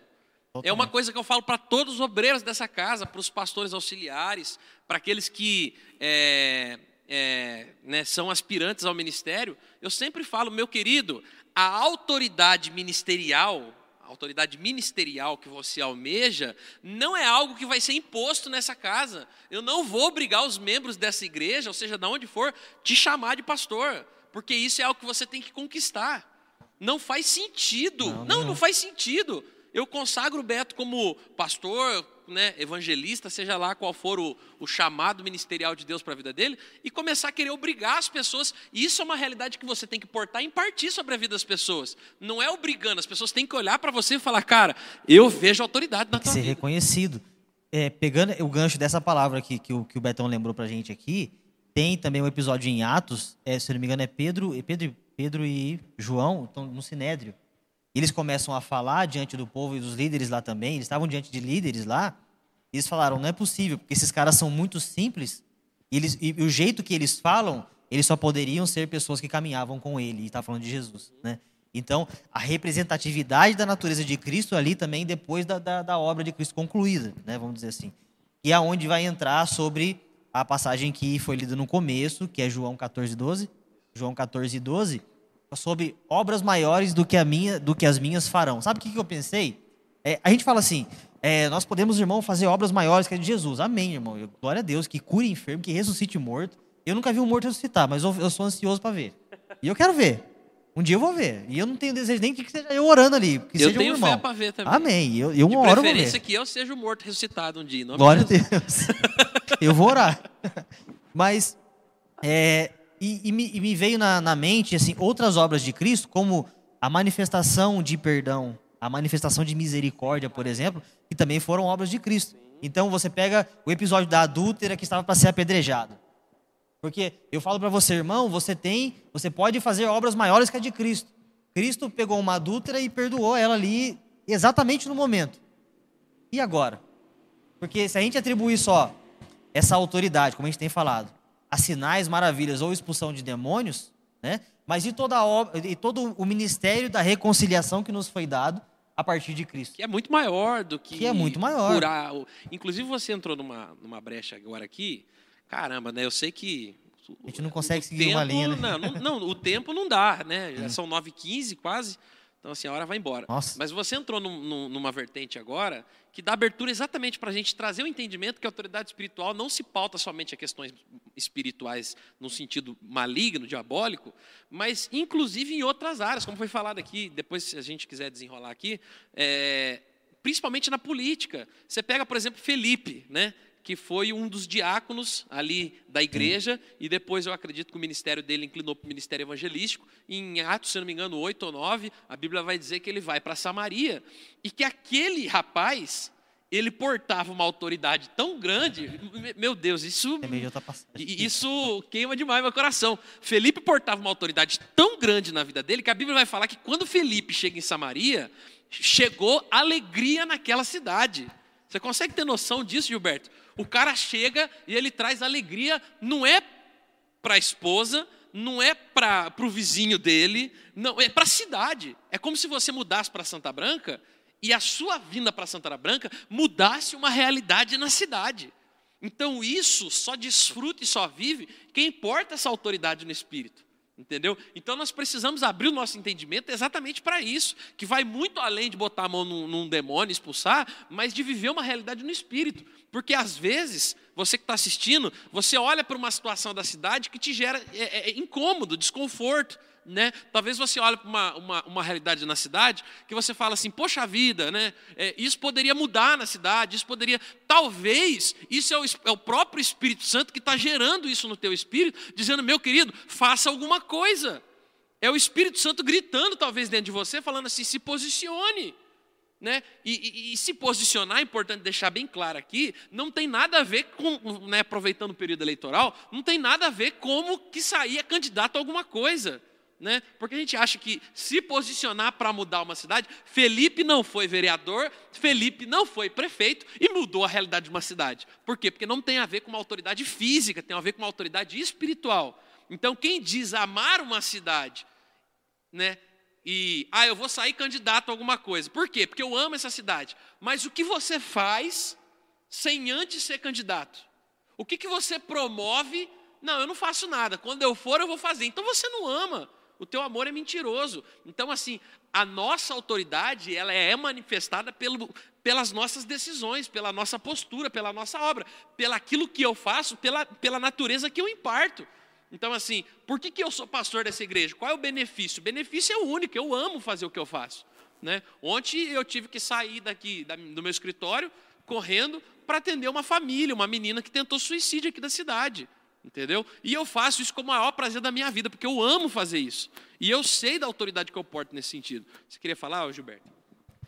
Então, eu acredito que, que essa autoridade que, é, que ela é nos dada, ela é mediante algumas coisas. É, eu acredito que, que, como eu vou explicar, que, que ela é dada a pessoas é, especiais, mas eu acho que a querência, o buscar é, viver, viver a, na prática mesmo, é, é, um pouco diferente. É, eu acredito que que você tem aqui, você tem que, como o pastor Jean colocou, colocou, é, foi muito bem colocado sobre o discipulador. A gente tem que aprender, tem que ter um bom discipulador. Eu acredito que você tenha que é, ler a palavra de Deus. Isso é essencial para que você tenha uma vida prática. Você tem que orar e jejuar. Você tem que ter um bom discipulador e você tem que ter uma vida prática, viver, fazer realmente a obra de Deus.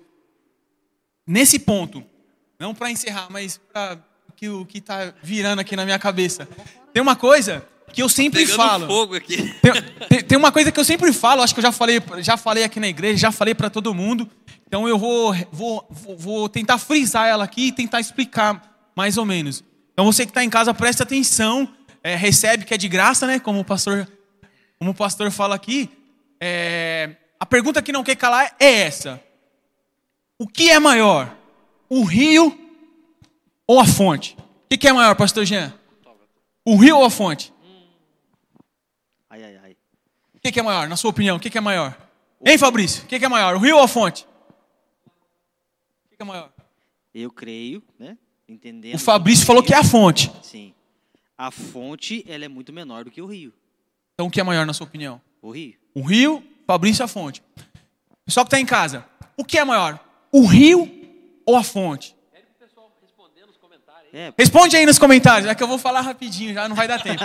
Antes de você responder, eu já vou dar a resposta para você.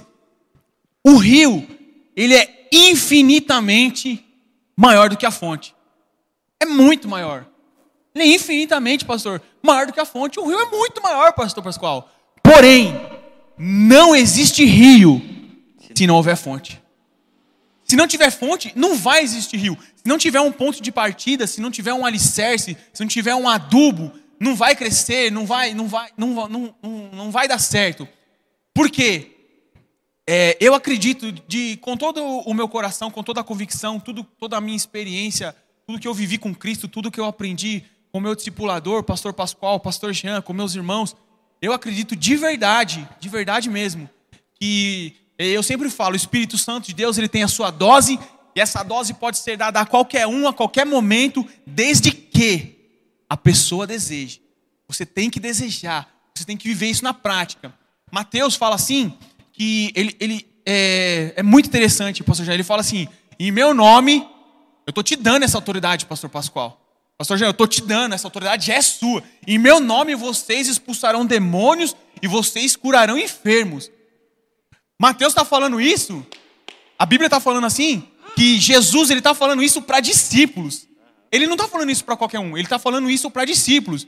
Ele estava falando isso para gente que anda com Jesus, gente que anda com Ele. Então, essa autoridade, ela não é naquilo que você vai falar, naquilo que você vai gritar, ou vai entoar os quatro ventos.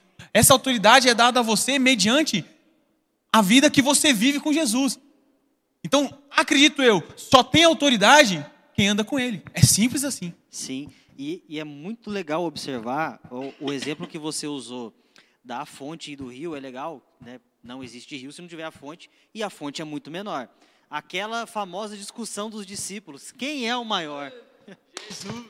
Eles estavam falando sobre autoridade, eles estavam preocupados com quem seria o maior, com o status, e isso seduz o homem. Quando você mencionou sobre Estevão, aqui sobre é, é, os, os, os, diáconos que foram, o Felipe, né? Os, eu lembrei dos diáconos que foram separados aqui, os sete, e é legal porque observar a história de Estevão, porque existia o problema lá da divisão de comida do povo. Estava né? confusão na hora de dividir a comida do povo ali. Isso no início da igreja. Prepararam, separaram sete diáconos para cada um cuidar ali na distribuição de alimento. Só que olha para você ver como não depende de uma de um cargo na igreja, vamos dizer assim, para você é, operar. Tinha os apóstolos, né? E a galera tem essa, essa esse falso entendimento de uma hierarquia na igreja, né? Então é, se você fosse olhar a, a vista carnal, os apóstolos ali, os caras, né? Importantes, cercados do povo e tal. E Estevão foi um cara que foi separado para só distribuir comida. Mas a palavra de Deus vai dizer o quê? Após ali, ó, apresentaram os homens no versículo Atos 6, 6. Só anota aí, depois confere. Apresentaram os homens, oraram e impuseram as mãos. Eles foram enviados para separar comida e distribuir para o povo. Só que no versículo 8 diz: Estevão, homem cheio de graça e do poder de Deus, realizava grandes maravilhas e sinais no meio do povo. Ou seja, aquele homenzinho que foi separado para distribuir comida, estava cheio do Espírito de Deus e realizava sinais e maravilhas no meio do povo. Ele não estava limitado, ah, porque a minha função aqui, eu vou só servir comida e dividir porque as mulheres estão ficando sem comida. Essa era basicamente a função terrena e geográfica, sei lá, administrativa, logística dele. Mas no espírito, ele realizava sinais no meio do povo e foi o primeiro mártir da igreja. É, é por isso que a gente tem que se desprender dessa questão de cargo. Né? Ah, é, é, o que, que você faz na igreja? Ah, não faço nada porque eu não tenho cargo nenhum. Você não tem dimensão da realidade de Cristo para a tua vida. Você não tem dimensão, simplesmente isso. É, é, é, é a definição. Uma pessoa que responde isso, o que, que você faz? Não faço nada. Irmão, se você precisa necessariamente de um cargo para fazer algo em favor do reino, você nem entendeu o que é reino de Deus, o que é autoridade, você não entendeu nada. Entendeu? Exatamente porque o cargo ele é necessário na casa, exatamente porque a casa tem as suas necessidades, tem os seus afazeres, tem as suas atribuições. Inclusive, eu acho muito bonito acontecer aqui na casa. Por exemplo, a gente está vivendo essa fase de pandemia e eu estou precisando de muita gente na parte do staff que é essa parte de apoio, que nem o Fabrício está ajudando como cameraman, o David fica lá é, cuidando da câmera. Agora, se eu perguntasse para o David, por exemplo, David, você sonhou um dia em sentar atrás do computador para ficar cortando câmera, né? Ele vai falar com certeza que não. Talvez ele sonhou estar tá aqui nessa mesa, sentado, pregando, fazendo parte, entendeu? Como já participou muitas vezes, obviamente, entendeu? Mas ele entende que a participação dele ali é tão importante quanto a nossa aqui.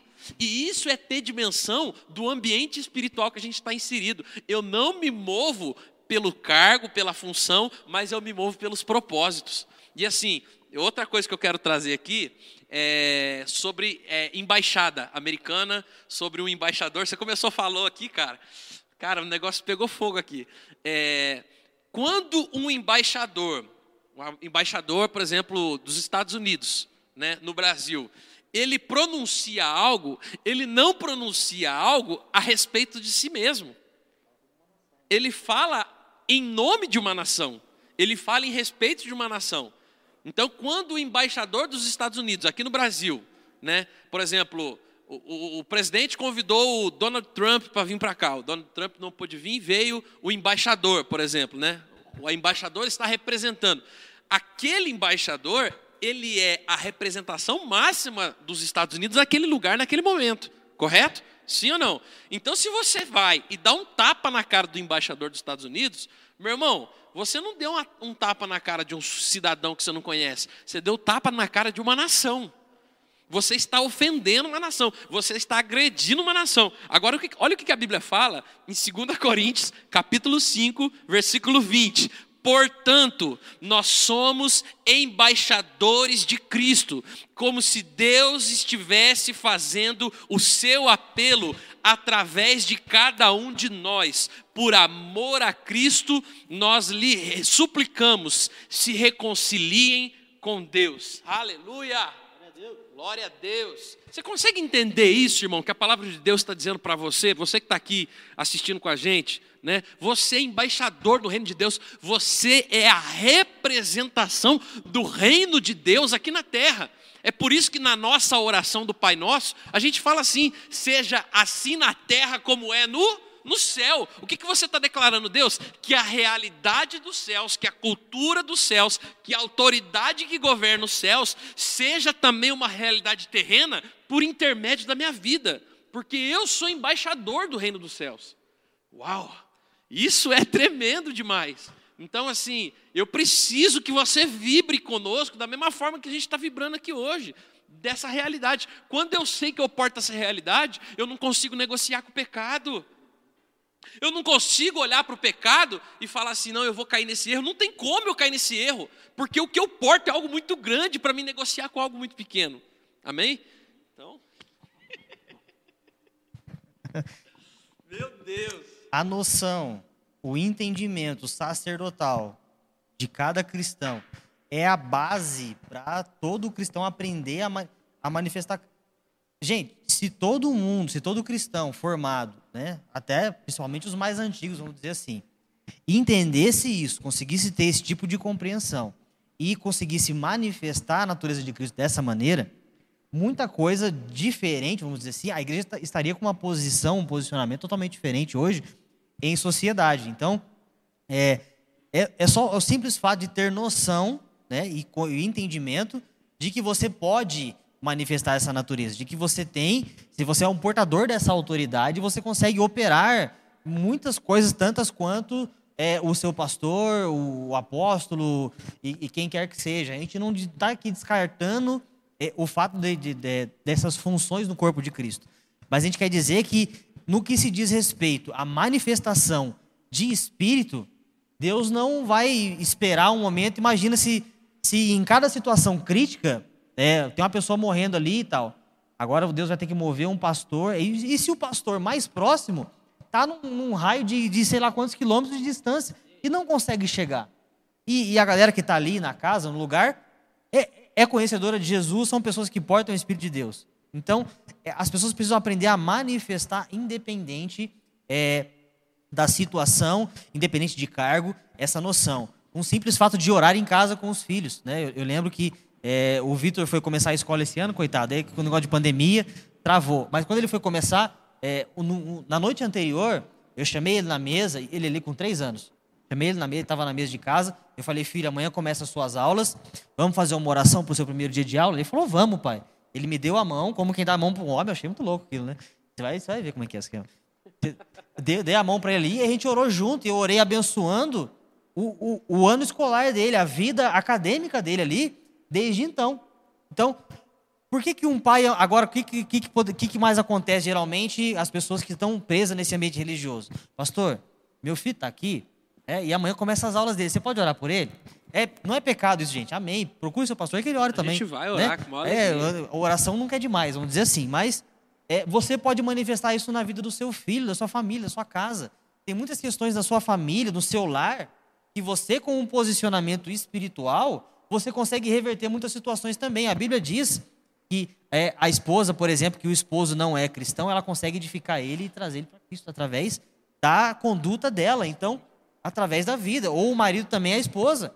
Então, tudo é, é, é através do seu comportamento. Consegue salvar. Então, olha só para você ver o quanto a falta do entendimento e do conhecimento dessa autoridade pode prejudicar a pessoa no corpo de Cristo pode prejudicar a pessoa na sociedade, pode prejudicar a pessoa na família.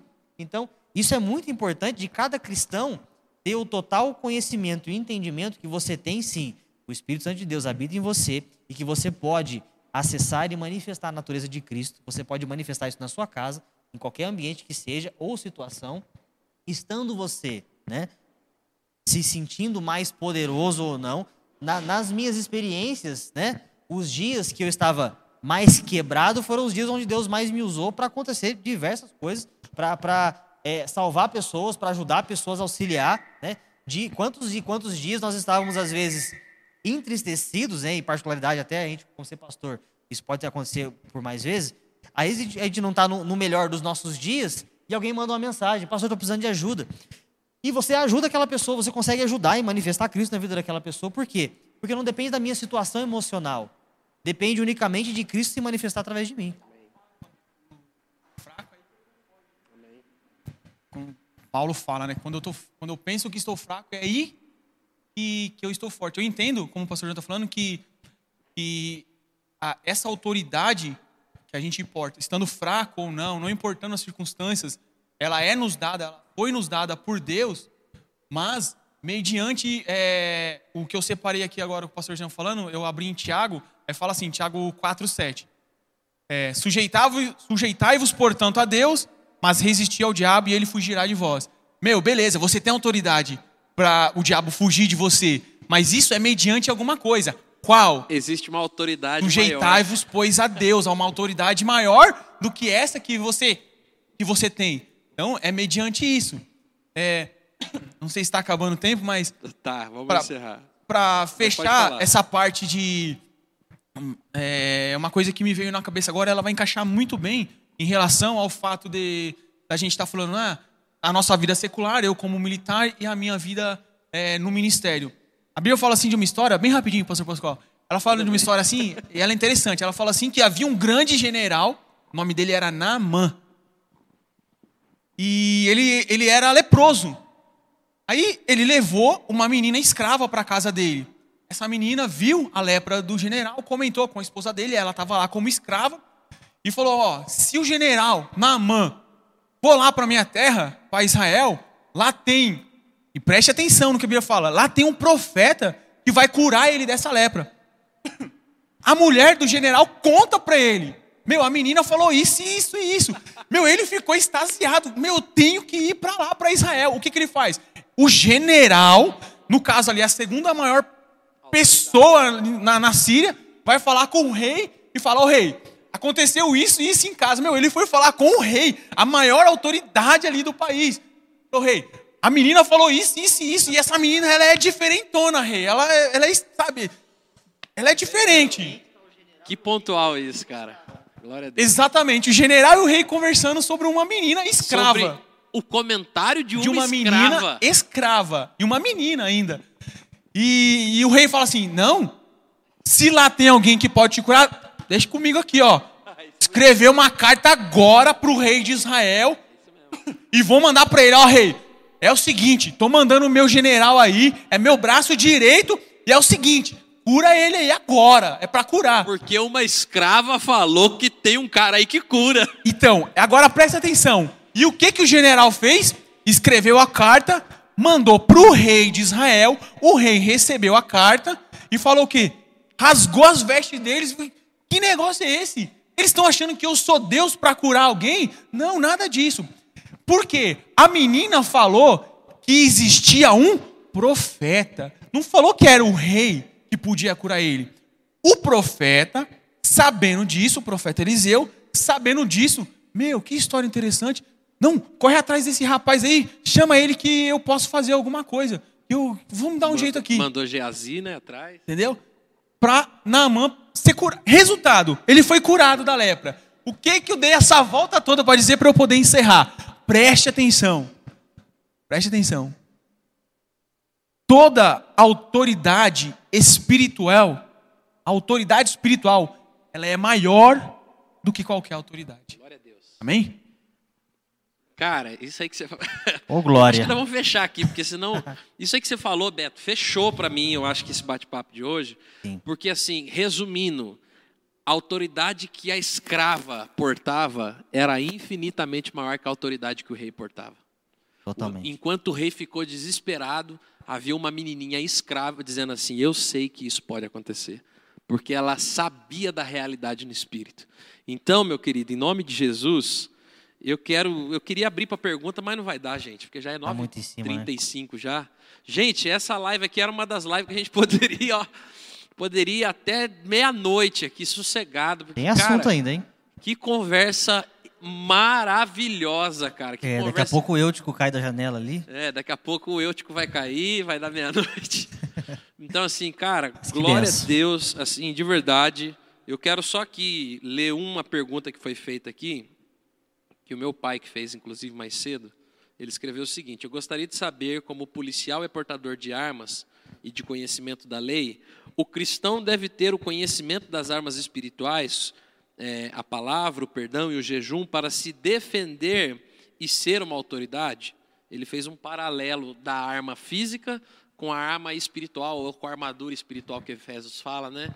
É, da mesma forma com que um, um policial ele é portador de uma arma, se o cristão ele deve ter conhecimento. Vai, Beto. pergunta Bom, o que eu acredito, eu não sou dono da verdade, mas o que, o que eu penso, o que eu acredito, é, a autoridade que foi me concedida, não, ela, não, ela não se baseia na, na arma que eu carrego na minha cintura. Não. Com ela ou sem ela, essa autoridade, ela ela está intrínseca, ela está dentro de mim. E com Cristo é exatamente assim. Qual que é a diferença? Quando você passar pelas maiores batalhas da sua vida, como é que você vai para uma guerra sem arma? O Betão tá fiado hoje. Como é que vai? Ah, tá Como afiado. vai? Exatamente. É, se eu vou subir um morro, se eu vou descer um morro, se eu vou entrar numa favela, se eu vou fazer alguma coisa, como é que eu vou fazer isso? Até Desarmado. porque em Efésios 6, a referência das armas é exatamente para um campo de batalha. Exatamente. Mesmo porque, se você vai para uma guerra, tenha convicção. O seu inimigo, seja ele, vamos é, colocar nos dois paralelos, terreno ou espiritual, ele não vai desarmado, meu amigo. Jamais. Entendeu? Jamais. Então, é, acredito eu, pelo pouco que sei, que é extremamente necessário que você se prepare, que você esteja treinado para isso, sabe? É, eu, eu aprendi uma coisa e ela encaixa bem agora no que eu vou falar. Só é duradouro o que se renova todos os dias. Então, todos os dias, meu, eu já aprendi isso ontem, na semana passada, ano passado. Não, mas eu vou dar uma lida aqui de novo e vou reaprender. Eu vou treinar isso aqui de novo. Eu vou fazer isso aqui de novo. Meu, eu vou treinar isso aqui de novo. Eu vou dar 10 tiros aqui, eu vou fazer isso, eu vou fazer aquilo. E no mundo espiritual é exatamente a, a mesma coisa. É constante. É todos os dias. A Bíblia fala assim que o reino dos céus é tomado às forças. São os violentos que o conquistam. Você tem que lutar, você tem que desejar, você tem que querer. Todos os dias. Não, meu, eu vou ler a Bíblia só hoje, amanhã eu não vou ler, não. Meu amigo, é, eu sinto dizer, mas nós vamos ter sérios Você vai problemas. estar com a espada cega. Então, é, simplificando, sim, é necessário, sim, você ter todas essas armas, ter esse escudo, ter tudo, capacete, tem que ter tudo, tem que estar full, equipado, total, para entrar numa batalha, amém? Pastor, considerações finais, pastor. Sem mais. Amém. Glória a Deus. Foi muito bom. Realmente a gente conseguiria aí esticar essa conversa aí até mais pelo menos umas duas horas a gente conseguiria ficar conversando aqui. Infelizmente o tempo não permite, mas eu queria agradecer a todos vocês que estiveram aí, que participaram da live, a galera que ajuda aqui na estrutura, o Gabrielzão que veio me trazer também. Sempre tem um de Jacareí que eu escolho, eu escolho um por vez. Né? Vamos lá, leva lá. Filho amado. Eu né? sempre eu pego um lá pela, pela orelha e vem que vem. Agradeço a todos vocês, minha família está me assistindo também, minha esposa, meus pais.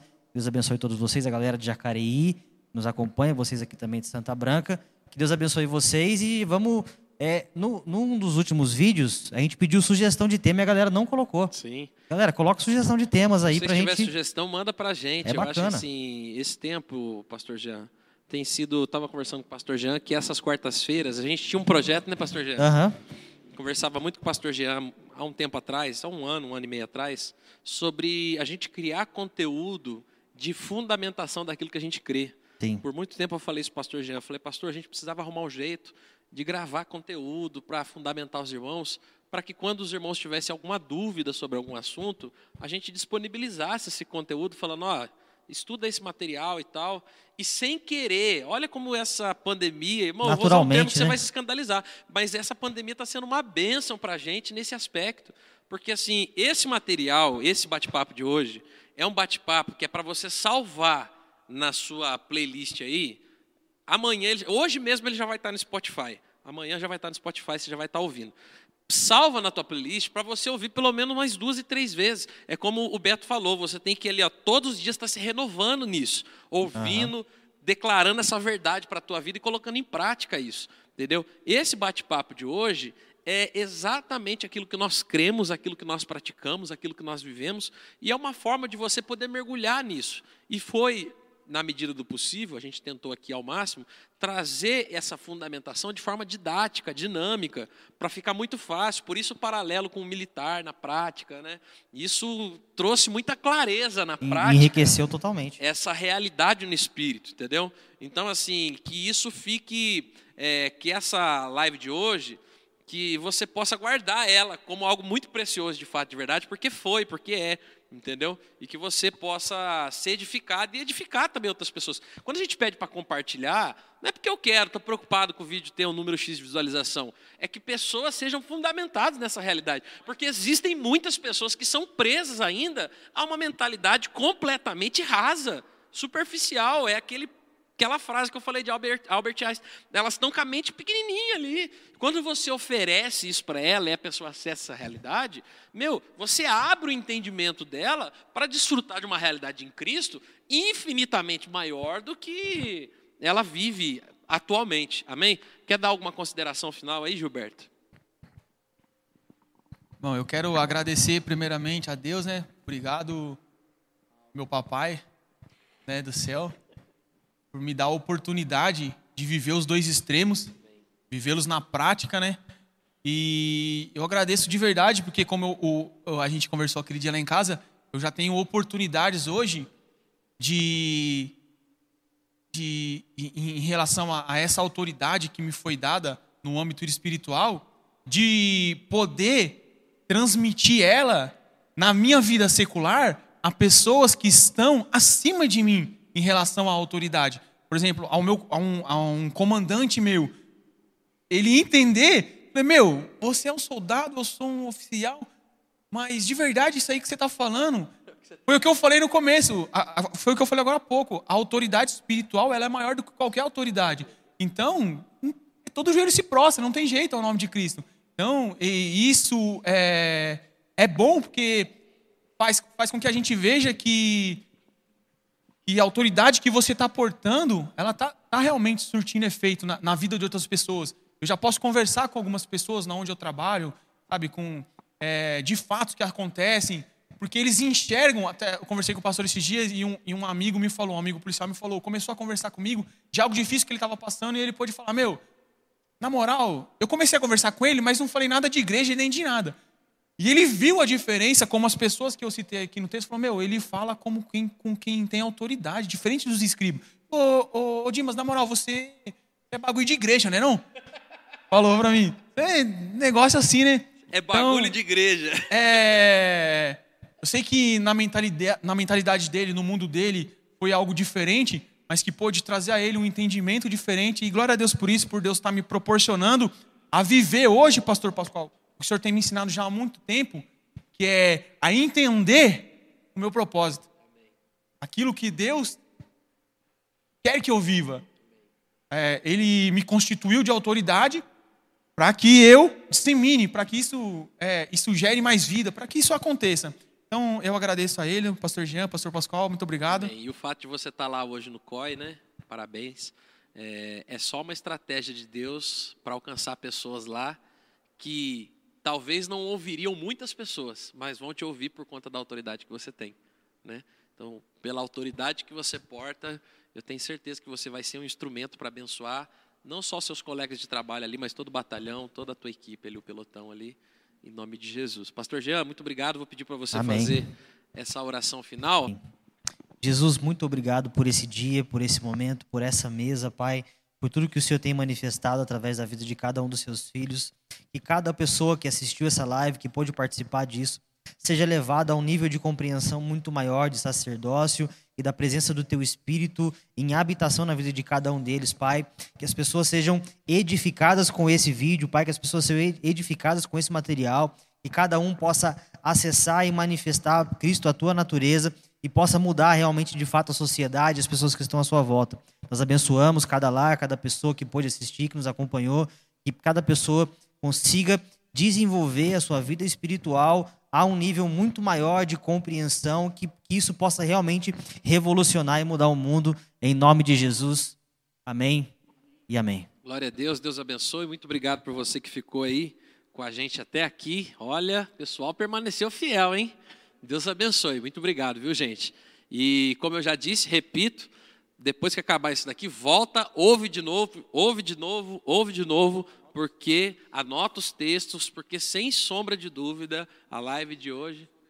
Ó, Gilberto falou para você, já anota aí também Romanos 13 para você ler depois, Lucas 10, né? Tem hoje teve, ó, enxurrada de base bíblica aqui. Amém?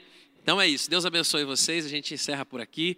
Muito obrigado. Fiquem com Deus e vamos mudar o mundo. Valeu. Tchau, tchau.